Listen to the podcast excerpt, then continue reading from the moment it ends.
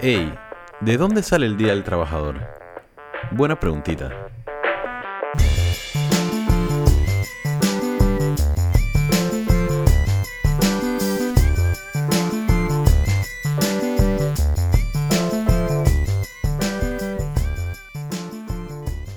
El Día del Trabajador es una de esas fechas súper chéveres para mí porque de pequeño yo siempre, bueno, como todos la, la celebraba o mejor dicho, no hacías nada ese día y nunca tuve realmente la curiosidad de preguntarme por qué celebrábamos el Día del Trabajador o qué estábamos celebrando realmente ese día.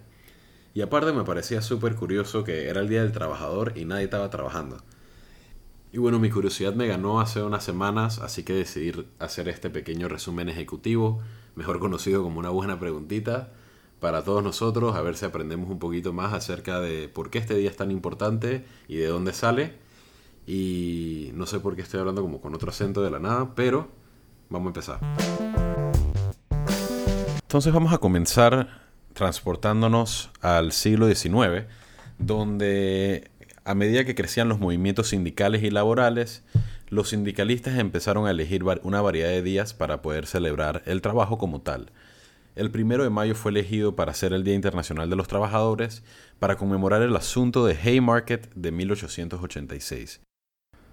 Ahora, brother, cálmate un momento. ¿Qué es esa vaina del asunto de Haymarket?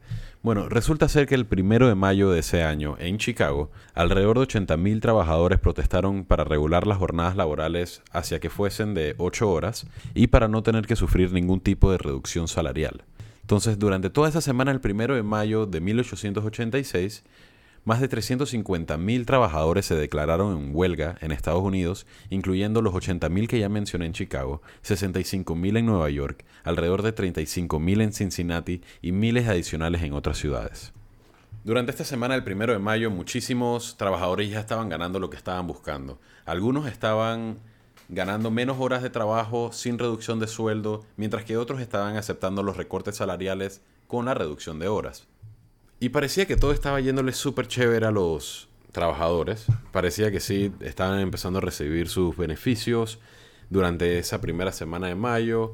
Sin embargo, había un pequeño problema y es que la policía ya estaba para el 4 de mayo, estaba súper enfocada en mandar a la gente para su casa y en dispersar las huelgas.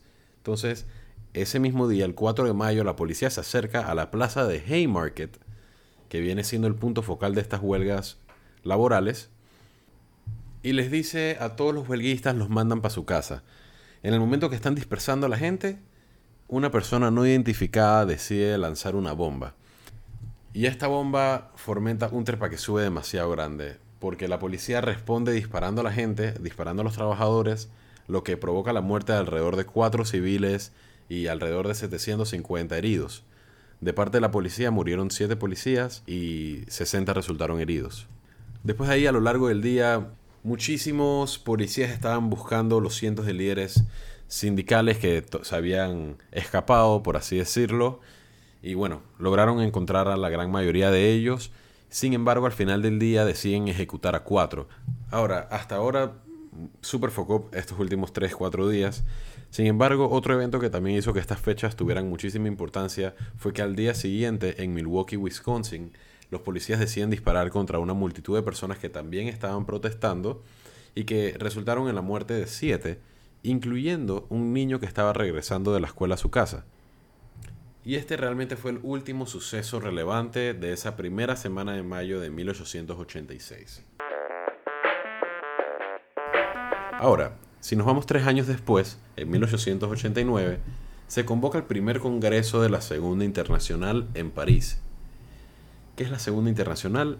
Pues bueno, viene siendo una organización que fue formada por los partidos socialistas internacionales que deseaban coordinar sus actividades. Y pues sí, en este Congreso se reconoce formalmente el primero de mayo como un evento anual. O sea, me parece sumamente interesante que a pesar de haber sido reconocido como un evento, el primero de mayo como un evento anual, realmente la fecha no significó mucho para los siguientes años, ya que seguían muchísimos otros disturbios y pues la lucha sindical fue fuertísima en la última década del siglo XIX. Sin embargo, en 1904, el Congreso Socialista Internacional hace un llamado a todas las organizaciones y sindicatos de todos los países a los que estaba aliado para que se manifiesten el primero de mayo por el establecimiento legal del día laboral de 8 horas y por la paz universal. Este Congreso lo que hizo fue que fuese obligatorio que las organizaciones de todos los países dejen de trabajar el primero de mayo donde sea posible sin perjudicar a los trabajadores. Y es debido a esto que tenemos el Día del Trabajador el primero de mayo.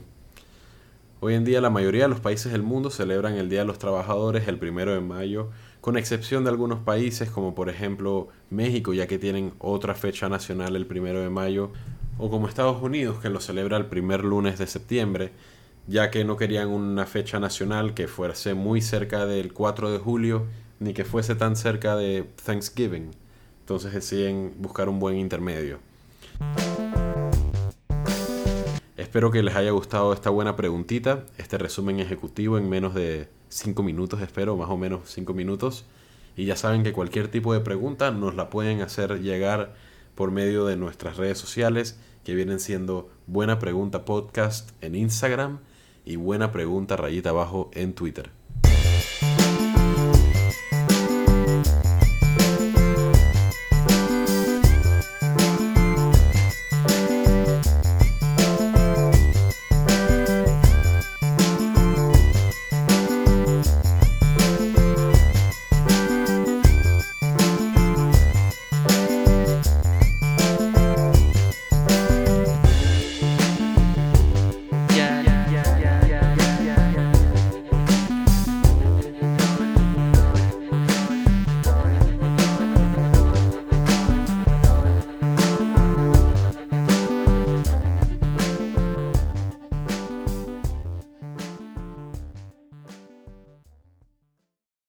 Buena Pregunta es una producción de podcasts artesanales.